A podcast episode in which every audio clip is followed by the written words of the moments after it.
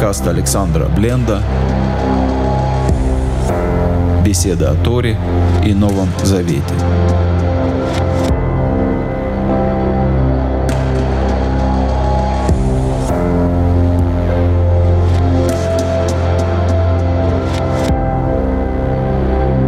Сегодня было на сердце говорить о спасении – у нас сегодня большинство общин христианских, мессианских, православных, католических очень много говорят о спасении. Хотелось бы немножко поучаствовать в этом. А, спасение часто ставится во главу угла, когда говорят о каком-то человеке, можно сказать, этот человек спасен, этот человек не спасен, часто задают мне вопрос, если я вот, например, ем свинину, я спасен? Или если я вместо субботы отмечаю воскресный день, что же теперь не спасен? Спасение в э, современных общинах стало самым главным. Общины наши вместо общин Евангелия, вместо общин праведности, они превращаются в общины э, спасения. У евреев в еврейской среде, и как в иудаизме, так и в первых мессианских общинах, в первых общинах верующих в Иешуа евреев, был э, немного другой подход. Я поэтому хотел бы начать с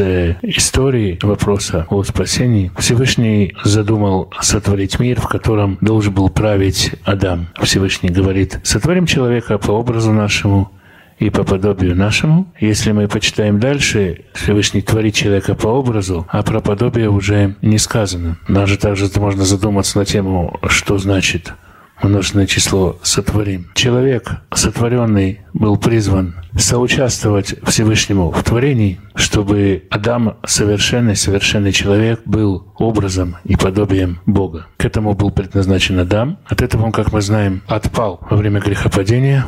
И план Всевышнего, замысел Всевышнего, чтобы все это было исполнено, чтобы человек, Адам, стал совершенным Адамом, который мог бы властвовать над землей, над всеми тварями, к чему он призван, для чего он сотворен. А для этого нужно, чтобы он был не только по образу, но и по подобию Всевышнего, чтобы в нем жил Всевышний. Для этой цели сначала был избран Авраам после грехопадения. Всевышний приказал Аврааму, повелел Аврааму выйти из земли, отца, оставить дом, Авраам жил в Уре, это южная часть Сирии, место плодородное, богатое, можно сказать, самое плодородное и обильное место в округе, на Ближнем Востоке. Если разводить там скот, заниматься земледелием, нету места благодатнее для плоской жизни. Авраам, выходит, по велению Всевышнего оставил это место и переселился южнее в страну Израиля. Страна, которая не богата ничем, в сельскохозяйственном плане, ни для скотоводства, ни для земледелия сама по себе не приспособлена.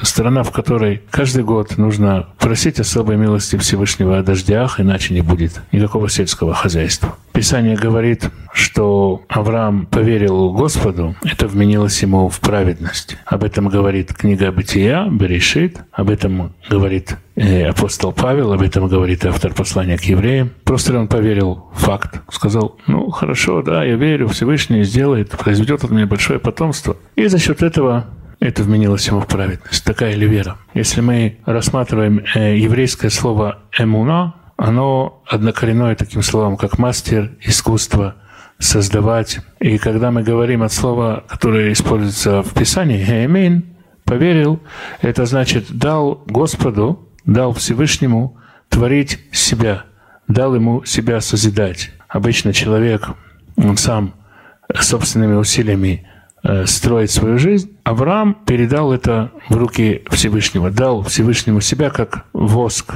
в руки мастера. Вот это самая вера, она была вменена Аврааму в праведности. Еврейские комментаторы, людям, приходившим в синагоги вот в первом и втором веке, рассказывали о том, что внутри Авраама, когда Всевышний открывался ему, был источник. Сказано, что Всевышний э, показался Аврааму Показался, это значит сделался видимым. Писание говорит «эр-а». Показал себя. Мы видим, что показал себя в случае с ангелами. Там мы видим ангелов. Во всех остальных случаях мы не видим что же, собственно, показал? Мы слышим голос, но не знаем, что Авраам видел. Еврейские комментаторы говорят, что Авраам видел совершенного Авраама, совершенного человека, в котором живет Бог.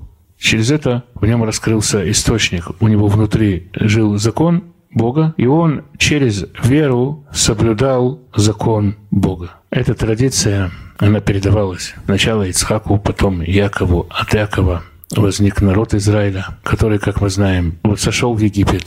Пал в Египте очень глубоко. Мы об этом говорили позавчера, о том, что народ Израиля был выведен из Египта с уровня падения по обетованию Всевышнего. И постепенно стал приближаться к завету, подходить к горе Синай. На горе Синай был дан закон. Поскольку от Авраама люди не смогли сохранить вот этот вот источник живой воды, источник Торы, праведности, не была совершенной, дан был закон. И часто сегодня воспринимают закон едва ли не как проклятие. Есть некое противопоставление между законом и благодатью, законом и милостью, заветом закона и другим заветом, заветом благодати. Это противопоставляется. С точки зрения еврейской, как ни странно, Евреи говорят, еврейский мидраж говорит, все заповеди будут отменены в будущем мире. Когда придет Мессия, ни одной заповеди не будет существовать. Как объясняет это Мидраж? Мы растим в доме ребенка, и мы говорим ему, тебе в 9 вечера надо спать, так тебе будет здоровее.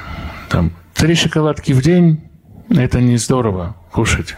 Гулять слишком много – это нехорошо. Если он ослушивается нас, мы его наказываем. Когда ребенок становится взрослым, он вдруг сам понимает, что три шоколадки в день это совсем не здорово. Его уже никто не накажет, если он их съест. Гулять он может сколько угодно. И все родительские запреты, в общем-то, для него уже не существуют, потому что Никто из родителей не придет и не накажет его. Он порой живет сам отдельно, у него своя семья. Но если родители давали ему истинную мудрость, если они смогли его воспитать, то родительские заповеди живут в нем, в его природе. Они стали частью его. Воля родителей, мудрость родителей, то, что они говорили, не изменилась. Изменились отношения заповедь и наказание. Таким образом, говорят еврейские комментаторы, в будущем мире, в мире грядущем, человек просто по природе своей не сможет есть нечистую пищу.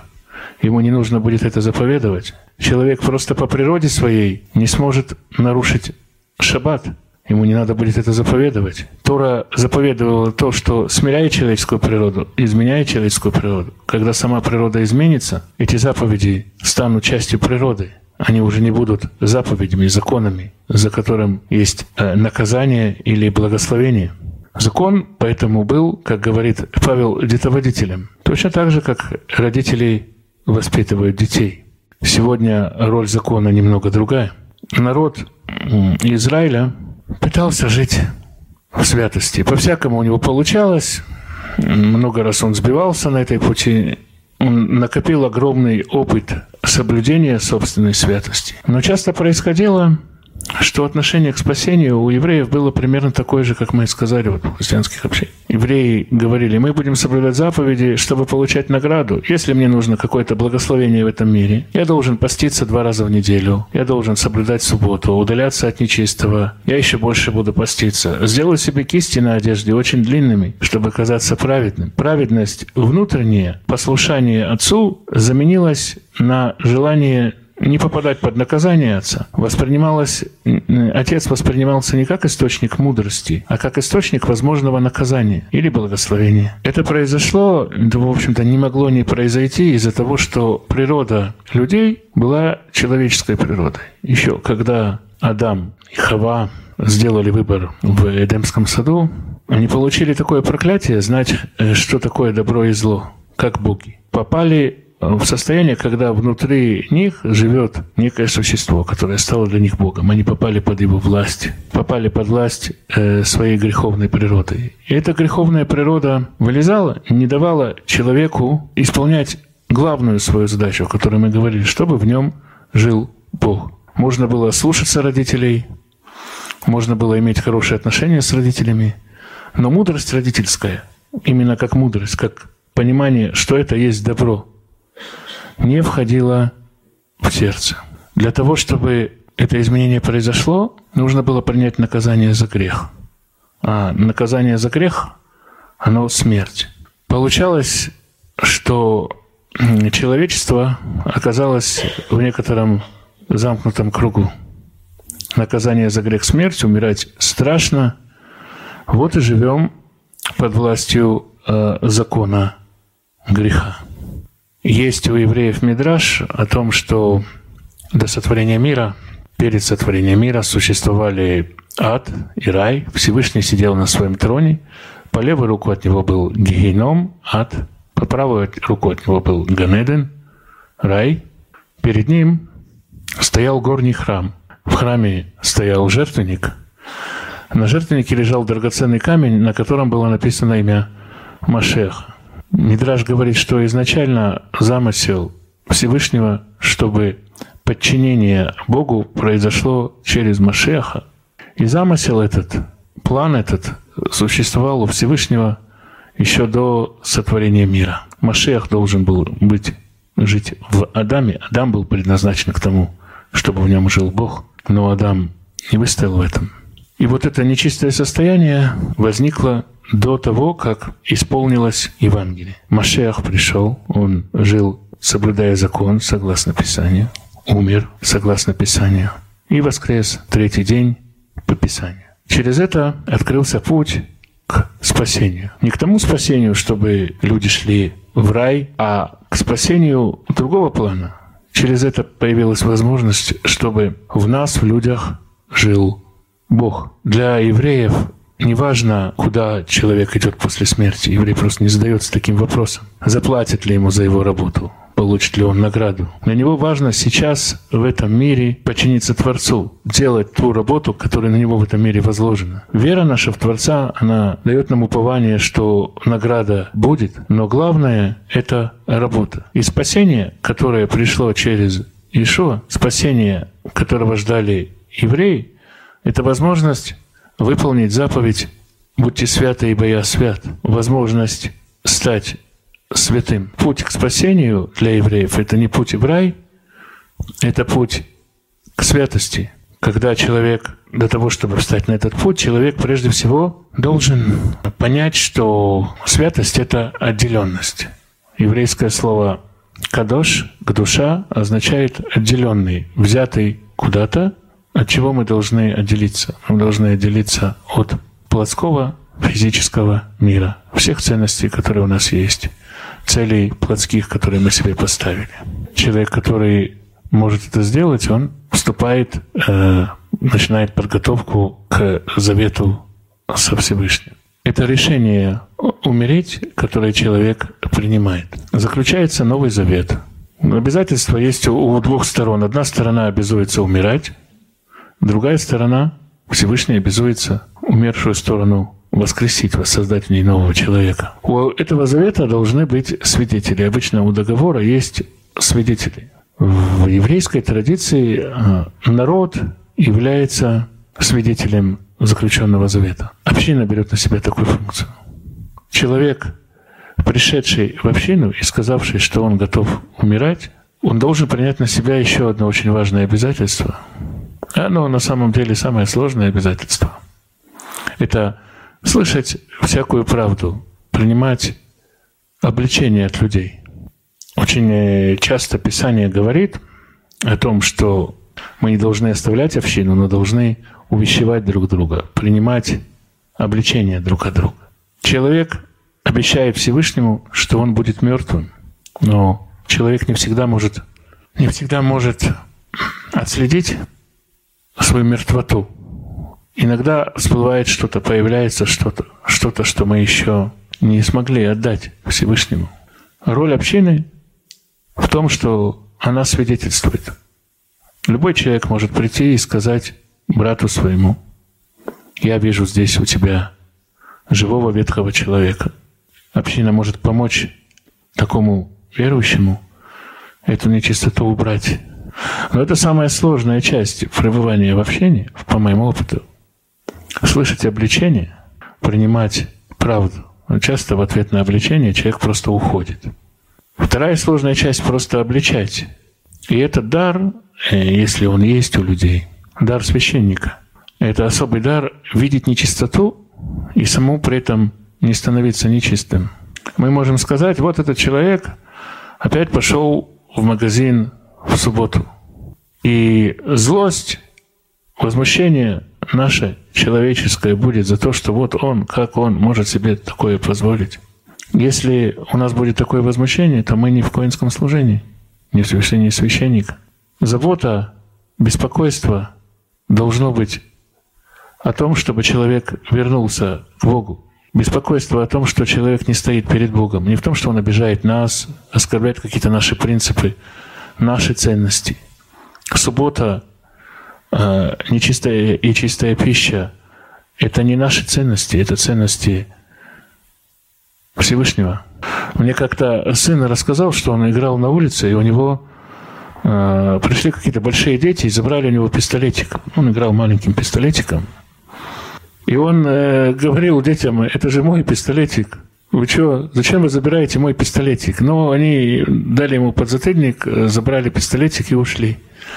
А через какое-то время бросили его на дороге, он его нашел и снова им играл. Прошло 2-3 дня, и они снова пришли к нему и снова стали забирать. А он им сказал, это же грабеж. Вы что, это же грех. Забирать чужие пистолетики. Вы же сейчас совершаете преступление против Всевышнего. И они испугались, сказали, ну, извини, парень, и ушли. Он пришел мне и рассказал о том, что вот изменение у него произошло в жизни. Ему было жалко пистолетик первый раз. Как это у меня заберут мой пистолетик? А потом вдруг, э, как бы он открыл для себя, что он, он мне сказал, э, я увидел сон, в котором мне Всевышний сказал, мне сказал, Анвел, ты вот боишься, что у тебя заберут пистолетчик, почему ты не боишься, что у меня воруют человеческие души? Почему ты к этому спокойно отнесся? Вот потому-то у тебя и забрали пистолетик. И он себя привел в порядок, в соответствии. Часто очень дети наши нас учат. Но вот по себе знаю, что я-то иногда возмущаюсь, что у меня забирают. Вот особенности э, священнического служения даже в том, что если человек обидел нас, забрал что-то наше, оскорбил нас, не услышал нас или оболгал нас, э, забота э, о человеке, о его стоянии перед Всевышним, это важный инструмент. Без этого нет э, правильного обличения. А без правильного обличения нету прозрачности между людьми, нету святости в общении. Для того, чтобы один человек был святым, надо, чтобы вся община была святая. Хранить такую святость. Мир, в который человек войдет, мир, э, заполненный божественным светом – он требует абсолютной прозрачности. Если что-то мы скрываем, что-то мы еще не готовы слышать, какое-то обличение не готовы принять, и вот эту черную точку мы в себе храним, мы говорим, я вот это не отдам, не готов слышать, мне больно. В этот мир мы не сможем войти. Там только свет. И без э, того, чтобы в нас жил сын, мы туда не войдем. А без того, чтобы все обличения, все наши каждое указание на ветхого человека воспринималось с благодарностью, этот ветхий человек умершлялся, новый человек у нас созидаться не будет. Это состояние в э, Мессии. Можем, разумеется, и сами отслеживать, отслеживать э, этого ветхого человека в себе. Писание говорит, что законом познается грех. Когда человек грешит – ну, обычно вот приходим говорим, я сегодня обидел свою жену или опять же, пошел, купил себе еду в э, судный день, скажем. В Израиле это невозможно, но допустим. Через закон, который дан мне, уважать мою жену или не делать работы в судный день, познается моя греховная природа. Грех не в том, что я пошел и купил что-то в Янкипур. Грех – это плод, этот грех – это плод чего-то во мне. Например, человек говорит, я без шоколада не могу жить. Без шоколада я становлюсь злой, э, я на всех кричу, и поэтому раз у меня в судный день кончился шоколад, пойду куплю себе шоколад. Чтобы не кричать, чтобы... Ну, просто вот люблю я шоколад. Есть здесь порабощение чем-то. И это порабощение зависимости – она корень греха, из-за которого человек идет и совершает. В другой случай человек идет со своим товарищем, и товарищ говорит, давай купим что-нибудь. и сказать ему, сегодня судный день, он скажет, 21 век на дворе. Ты какой-то ретроград, какой-то ты человек ветких мыслей. Что это за средневековье в судный день не покупать еду? Сегодня э, мы прогрессивно мыслим уже, и все дни одинаковые, и вообще все открыто. Вон, смотри, магазины открыты. И не хочется выглядеть ретроградом, средневековым мракобесом. Хочется, чтобы о тебе хорошо думали. Это желание, чтобы о тебе хорошо думали, оно может быть деревцем, на котором растут многочисленные грехи. И таких деревцов у нас э, сады бывают у человека. И человек сам не может с этим справиться. И община не может с этим справиться, потому что необходимо действие духа. Но для того, чтобы он добрался, увидел эти деревья, увидел этого ветхого человека в себе, необходима помощь общины. Если э, человек получил обличение, увидел в себе, признал, проделал работу, то он отрезает от себя эту ветхую плоть этот веткий человек, он же такой человек плотяной, отрезает его от себя. И тогда мы вспоминаем, что у нас есть храм, горний небесный храм. В небесном храме стоит святая святых Мессия, священник с кровью. Наша отрезанная плоть, она очищается кровью Ишуа и поднимается, как жертва всесожжения. Через это ветхий человек умерщвляется, мы очищаемся – и новый человек воскресает в нас. Без того, чтобы умер ветхий человек, не будет нового человека. Недостаточно просто встать и провозгласить «мой ветхий человек умер». Это важно помнить, важно говорить об этом, о том, что мы приняли решение, чтобы он умирал. Но он будет жить, мы будем его видеть, будем его замечать, иногда будем ему потакать. Для того, чтобы мы не ушли в сторону – нужно братское обличение. Община работает, очищает друг друга, хранит собственную святость. И так человек может взращивать в себе святость. Он отделяется, святость – это отделенность, отделяется от этого мира, от мира греха. И эта отделенность, она и есть спасение. Тот, кто отделен, тот спасен. А тот, кто не свят, тот и не спасен тот, кто без отделения нет спасения. Награда, райский сад, какой бы она ни была, это только следствие, только конечный результат. Большинство людей, иудеев, среди которых я живу и с которыми я общаюсь, вообще не задаются вопросом, где они будут после смерти. Важно думать, где я сейчас по отношению к воле Божией насколько я сейчас подчинен Богу. Как сказал один раввин, о котором говорил миссионер, он сказал, для меня самое важное, чтобы тьма, которая во мне, не заслонила случайно свет Всевышнего. Если в нас не будет этой тьмы, если мы умертвим ветхого человека, если мы искренне будем работать над умертвением этого человека, то мы идем к спасению. Никакого другого пути с еврейской точки зрения не существует. Если крещение Иоаннова – это крещение э, священника, крещение подготовки к завету, выходили к нему люди и спрашивали, почему ты крестишь, ты Мессия, ты пророк, тот пророк, то есть пророк, обещанный во второзаконии. Он отвечал, нет, я голос вопиющего. В пустыне сделайте, приготовьте стези Богу своему служение Иоанна – это э, коинское служение в рамках Старого Завета. Иоанн э, Креститель, он э, коин. Мы знаем это, потому что его отец Захария, он кадил в храме. И как коин он имеет право проверять, чист человек или не чист. Приходили к нему люди, сделавшие покаяние, и он просил плодов покаяния и допускал их к крещению. Но крещением Иоаннова можно было креститься многократно, но можно было отпадать. Потому что Иоанн, хотя и был он праведным человеком, и пророком, и священником, он был священником, которому суждено было умереть.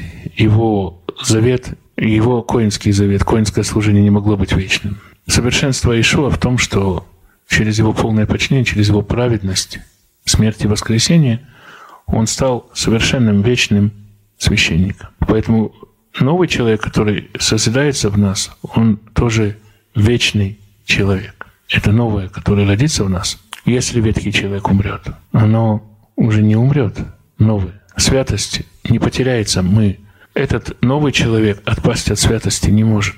То есть милость спасения через Иешуа в том, что создается человек, у которого нет заповедей, у которого не под законом, а закон начертан на его сердце. Святость — это часть его природы. Он по природе своей не может э, нарушать закон. Поэтому э, Иоанн говорит, тот, кто грешит, тот не знает Бога. Для нового человека грешить невозможно. Если бы, э, как многие говорят, закон был отменен как таковой, было бы отменено и понятие грех. Греха нету вне закона. Грех – это нарушение закона.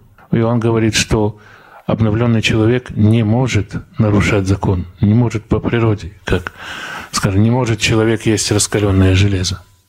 Он не выдерживает этого. Если нарушаем закон, видим ветхого человека, законом познается грех, этого ветхого человека надо умертвить. Если нарушаем закон, значит, есть еще у нас что-то, что не спасено, не освящено, нету полной святости. Иными словами, если подводить итог всему сказанному, спасение – это святость. Путь к спасению – это путь к святости. А святость достигается тем, что мы умешляем своего ветхого человека, и в нас начинает жить Сын Божий. Вот этот Сын Божий, он и становится святыми. Мы покоряемся, подчиняемся Ему нашей природой. Через это освящаемся, и через это спасаемся. И Спасенная община – это община, которая полностью подчинена воле Всевышнего, в которой нет ничего человеческого, в которой живет только Сын. Вот примерно так. Спасибо. Если вопросы какие-то, замечания или несогласия, возражения, возмущения. Сказано, что нет ни одного без греха, и если ты говоришь, что ты не грешишь, ты лжешь, а скажите, как вы выходите практически, вот э, как у вас это происходит? Э, вы говорите, ну, община обличает, человек себя э, объявил, что он умирает для греха. Вот как практически это в вашей общине происходит? Ведь мы каждый день, можно сказать, на чем-то можем и согрешить, и согрешаем. Как практически это у вас происходит? Вот человек выходит, вот он сделал что-то дальше, как? Ну как это происходит у вас практически? И э, минутку, еще один вопрос.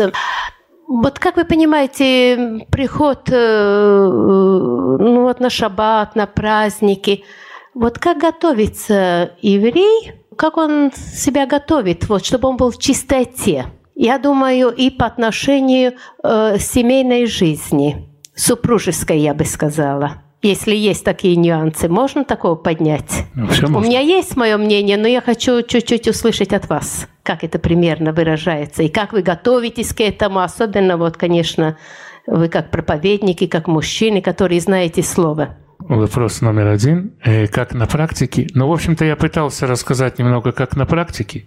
На практике человек прежде всего, как, почему человек, верующий в Иешуа, не приходит на суд? Потому что судит себя сам. То есть человек, видя в себе какую-то нечистоту, не вот то, что вы говорите, каждый день человек согрешает. Ну, понятно, если я э, не сдержан со своими детьми или со своей супругой, я каждый день буду с ней не сдержан. Но это не десятки мелких грехов, а одна большая греховность, одно большое дерево, моя раздражительность, считающая, например, я считаю, что мне должны все угождать. Я такой важный, а она мне все время мешает, возражает и так далее. Вот это моя важность, моя гордыня чувство собственной важности, измеренная любовь к себе. Или наоборот, я целый день работаю, э, по 20 часов в сутки, прихожу домой, а она меня не уважает. То есть жалость к себе, например.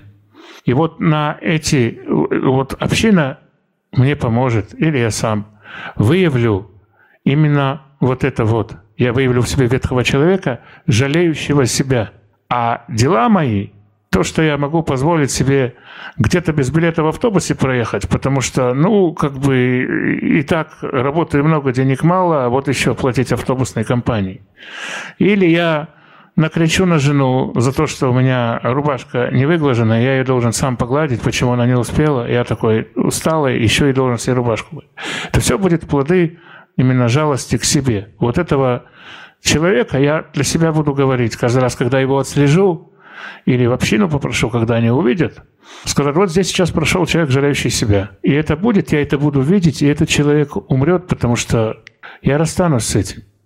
Если это постоянно мне показывать, я его увижу, я увижу, где он делает, э, где он плодит нечистоту. Нету каких-то особых э, процедур, церемоний и так далее. Если я что-то вижу, я нуждаюсь в помощи, я обращаюсь к братьям сам. Если мои братья видят в моем поведении что-то нечистое, оно проскальзывает в разных местах. Например, кто-то говорит, а я все время перебиваю. Э, бывает такое, идет собрание, каждый высказывает свое мнение, и вдруг я начинаю перебивать. Вот. Знаю за других.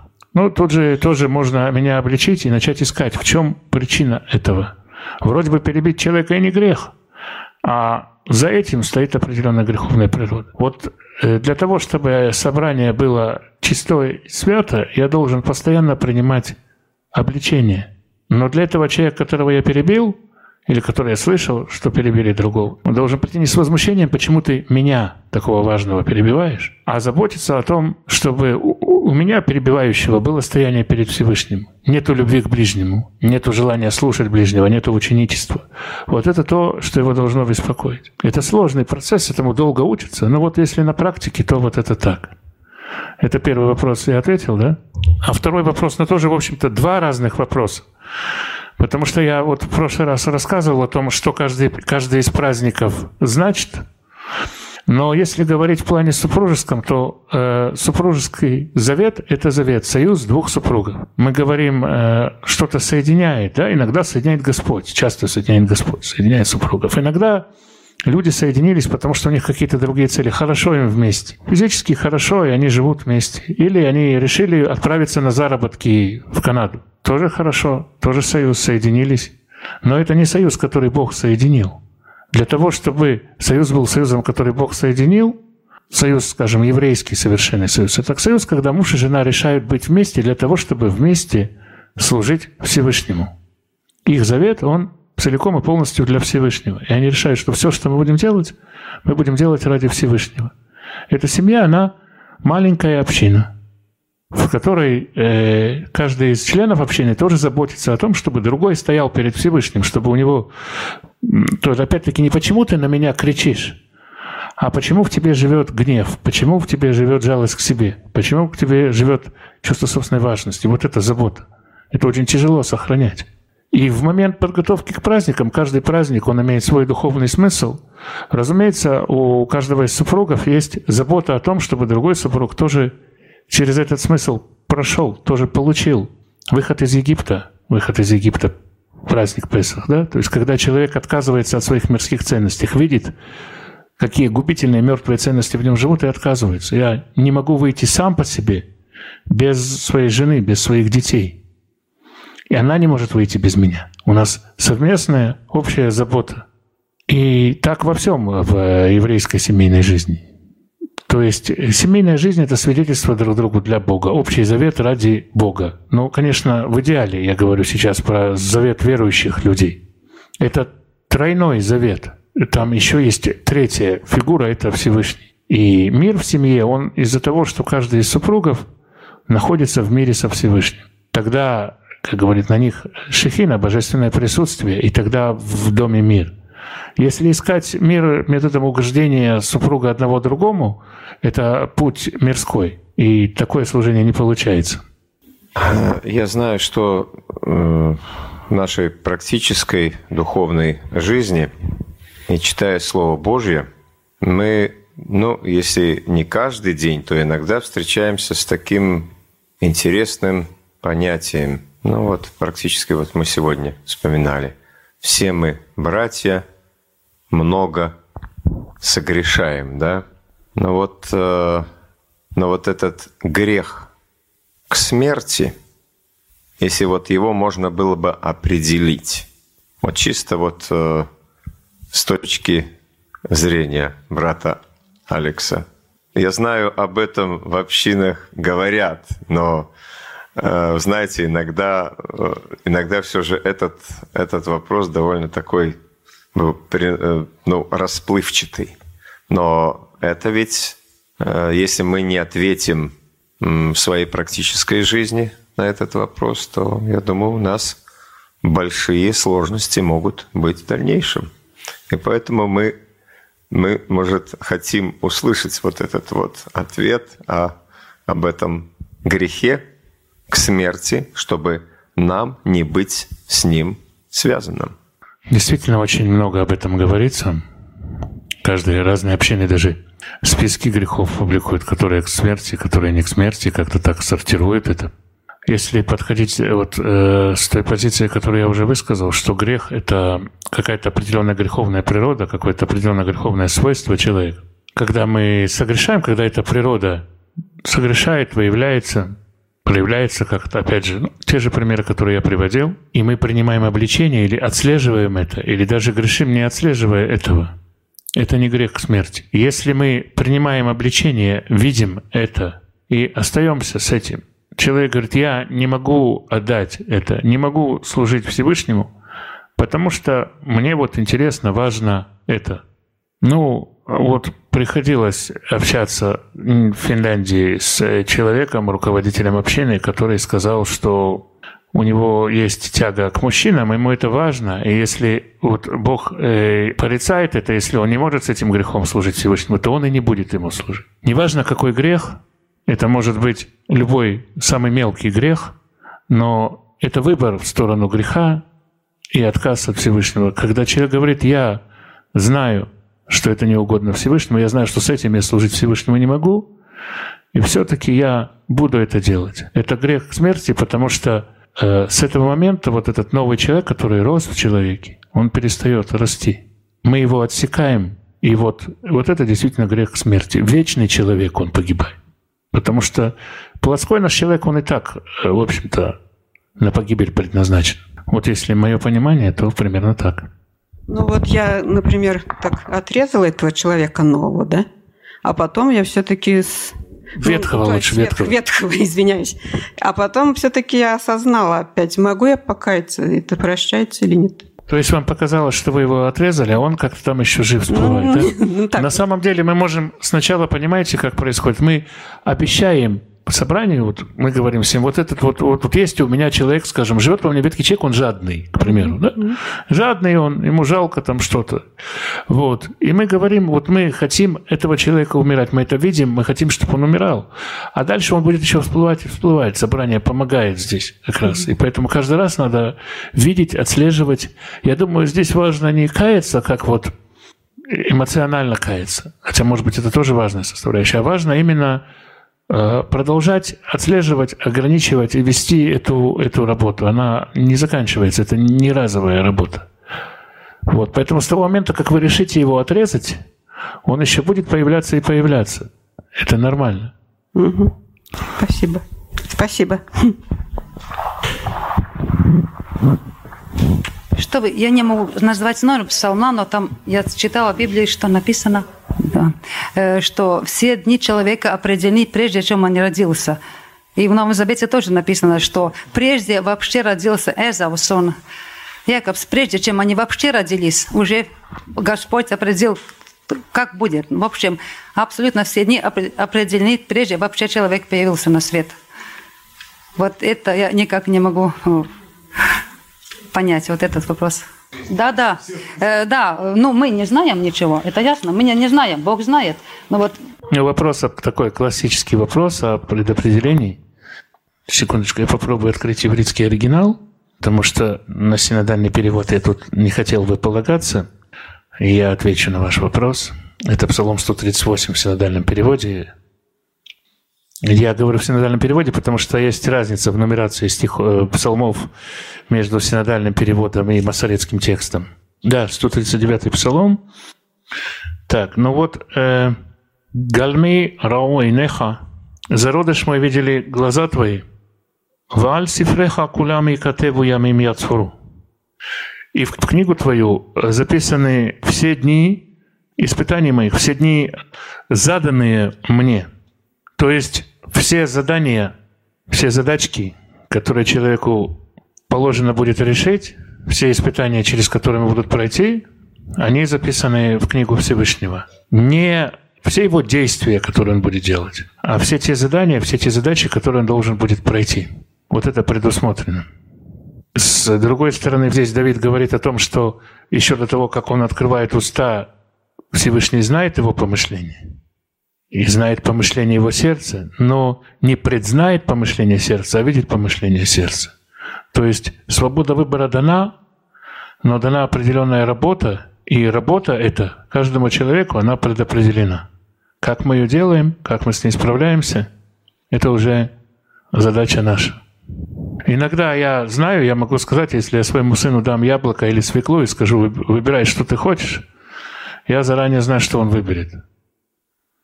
Это такая простая задача. Для Всевышнего как бы более сложная задача. Он признает нас. Но в то же время мой сын действительно искренне выбирает между яблоком и свеклой. Это не значит, что выбора я ему не даю.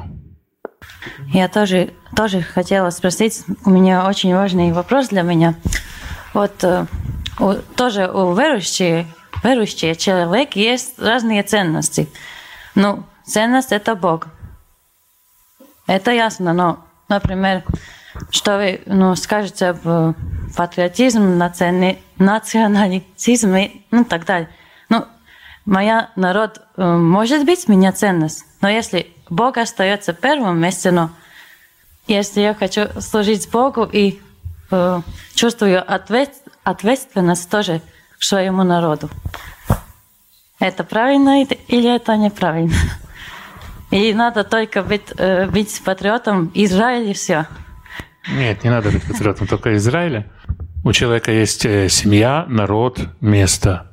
Весь вопрос тут в чем? Вы можете хотеть, чтобы сборная Латвии была чемпионом мира по хоккею с мячом, вы можете хотеть, чтобы у Латвии был самый высокий в мире валовый доход, или вы можете хотеть, чтобы народ Латвии стоял перед Всевышним, чтобы народ Латвии был в мире с Богом. Точно так же, как ваша семья, вы можете хотеть семья, хорошо, я люблю свою семью, я хочу, чтобы у нас был как можно больше доход, чтобы у моей семьи был самый большой дом в Бершеве. Я, что в Бершеве? В Монако можно купить себе дом, там, хорошо. То есть вопрос о том, э, этот патриотизм, это любовь, это ценность помимо Бога или это служение от Бога. Если вы видите, что вот важно, чтобы Слово Божье звучало в Латвии, чтобы латвийский народ освящался, каялся, приходил ко Всевышнему, чтобы было Божье присутствие в Латвии, чтобы соседние народы, скажем, Эстония, Литва, смотрели и говорили, вот латыши, какой праведный народ, учились праведным. Мы тоже хотим быть такими праведными, стремились к праведности. Это хороший патриотизм, потому что это патриотизм служения. То есть любое чувство, оно может быть служением, а может быть может быть желанием просто, чтобы если где-то вытаскиваешь паспорт Латвии, чтобы все завидовали и говорили, почему я живу в Андорре, а не в Латвии. Вот жил бы я в Латвии, было бы здорово. Вот. А, но это мирской такой патриотизм. У меня такой вопрос. Вот э, есть одна власть, это у Бога. Но мы знаем, что Он всесильный, всемогущий. Но э, здесь на Земле существуют э, всякие разные власти, и ну, э, они такие, ну, многие из них очень э, плохо для, для многих стран, ну, странов, для людей, которые живут в, вот в этих... Ну, например, Латвия ну, поступила в Евросоюз. Я считаю, что это очень плохо, и что этот союз вообще ну, просто сделает лю люди слепыми, ну, рабами. И та также банковская система, она тоже, ну, и как надо смотреть, и, потому что, ну, на эти, на эти власти семейные надо стоять против, и не надо просто жить. Ну, просто, если я просто живу, тогда я служу им тоже. Но если я не хочу им служить, тогда ничего другого не остается, как стоять против. Но, ну как? Ну, это сложный вопрос. Вопрос внутреннего состояния. насколько мы вообще видим эти, видим реально эти власти. Я могу рассказать, я читал несколько книг, написанных э, хасидами в середине 17 века в Украине. Они пишут о внутренней работе, о изменении человеческих качеств и так далее. Я прочитал работу человека, который э, говорит о принятии э, событий, о том, что за всеми событиями надо видеть Бога. Все, что с тобой не происходит, ты должен помнить, что это произошло от Бога. Знаменательно в этой книге то, что она написана через э, два дня после погрома э, боевиков Хмельницкого в местечке, в котором жил этот человек, после которого из 450 человек там остался жив только он и его дочь. Он об этом вообще ничего не пишет. То есть вот, вот эти исторические события, все время, что он писал книгу, 2-3 недели, когда шли погромы вокруг, сжигались местечки, людей убивали живьем, женщин насиловали, все эти ужасы происходили, он этого вообще не упоминает. Он говорит о своей внутренней работе, о своем внутреннем мире, о своей внутренней жизни, о своих отношениях с Богом, о том, что человек во всем, во всех своих несчастьях и в радостях должен видеть Бога. Никого, кроме Бога, нет. Это духовный уровень, на который призываем. И сегодня, когда, ну, понятно, есть кесарь, кесарю, кесарева отдаете, живете по законам страны, потому что Бог поставил над вами власть с определенными законами, я разговариваю, общаюсь с евреями Ирана, они живут в Иране, соответственно, и там положение гораздо хуже, чем в Латвии. Ну, вот человек, который уверовал в Ишуа, он э, задался вопросом, задался вопросом, как ему быть, если он сейчас придет в управление иранское по делам религии и скажет, что он изменил веру и надо ему в паспорте, чтобы записать веру, в принципе, его могут приговорить к смертной казни или к длительному тюремному заключению 18 лет, э, или проведут через пытки, требуя отказаться и вернуться в лона, э, так сказать, родной религии. И были рассуждения, был один человек, который сказал, я не могу могу пойти на это, я обойду государственный закон и буду тихо веровать, и закон государства нарушу, и заповедь Ишуа не исполню. А другой человек, он сказал, я молился, постился три дня, я получил ответ, что я, как человек верующий, не могу идти против законов своей страны. И он пошел в управление по делам религии и сказал, запишите меня, пожалуйста, что я изменил э, свою веру в управлении лиги человек сказал, ну, ты знаешь, я вижу, что ты искренний человек. Я вот не буду тебя записывать. Все. Ты пришел, ты отчитался, дал отчет, иди себе с миром, я разберусь. Вот уже как бы это, это уже дальше не его э, проблема. Можно вспомнить еще Любавичевского рэбе, Минахим Энла Шнерсона, ему было... Он э, в 1935 году был в, э, в Лейпциге, в Германии, жил, снимал у квартирной хозяйки квартиру, и квартирная хозяйка пришла и сказала ему, я была в гестапо, и я записала, что ты немец, так что можешь не беспокоиться.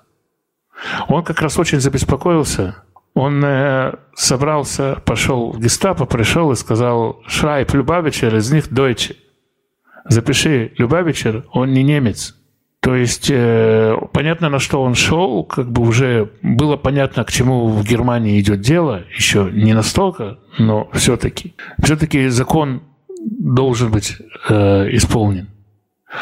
Его установил Всевышний, и наше дело его соблюсти, наше дело быть в мире со Всевышним. А что делает Евросоюз, я вас уверяю, вы не будете за это отвечать. Ну, э, вы знаете, как бы на такой вопрос можно ответить. Вот у нас, у евреев, нет э, традиции такого гадания о будущем. Называть э, разные имена э, людей, которые мы видим в пророчестве. Э, Маймонит Рамбам в свое время написал, что все эти размышления о том, как будут эти времена, они не добавляют ни мудрости, ни богобоязненности. Единственное, что можно сказать, это что все прорицатели будут постыжены. То есть вот эти попытки наши назвать что-то, увидеть где-то э, и отождествить кого-то с кем-то до времени, могут нас ввести в заблуждение, и мы можем оказаться постыженными просто. Мне гораздо важнее жизненно важно понять, чего сейчас сегодня Всевышний от меня хочет. То, что он, если в Израиле будет, а в Израиле будет очень тяжелая ситуация, это мне не важно, кого и как он приведет на Израиль, как он приведет к Иерусалиму все народы. Мне важно быть внутренне готовым ко всему тому, что мне придется пережить там мне, моей семье, стараться, чтобы моя община, мой город, мой народ, вот патриотизм, чтобы они были готовы к этому переживанию. И если оно так будет, то мне уже не важно, как это будет с царями, кто будет царь северный, кто будет царь южный. Поэтому я не могу ответить на ваш вопрос, кроме как то, что это не важно. Тогда, а, исходя из того, что вы только что сказали, значит, важно внутреннее наше, да, внутреннее наше делание, да. Но тогда скажите, как иудеи смотрят на книгу Откровения? Если говорить про ортодоксальных иудеев, то, конечно, книга Откровения их совсем не интересует, как весь Новый Завет. Книга Откровения, она особенная книга. Она познается в состоянии, когда человек открыт откровению. То есть это не просто изучение умом.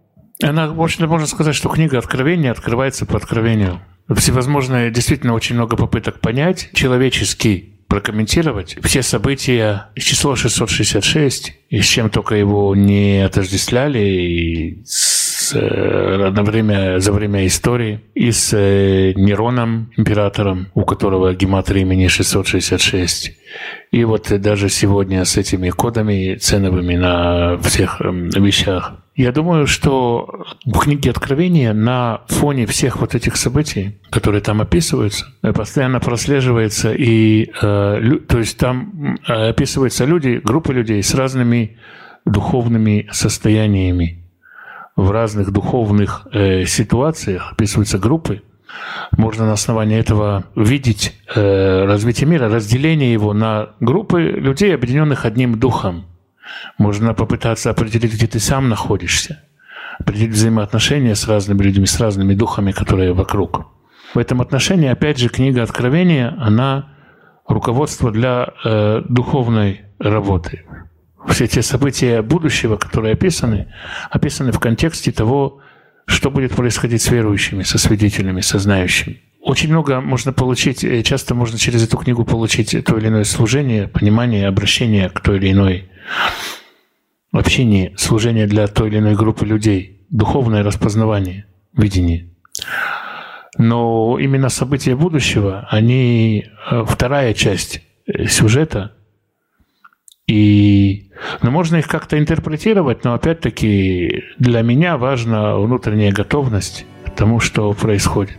А это просто карта духовного мира, в котором я буду жить, которую я должен знать для того, чтобы э, свидетельствовать правильно. Вот э, такое отношение примерно к книге Откровения.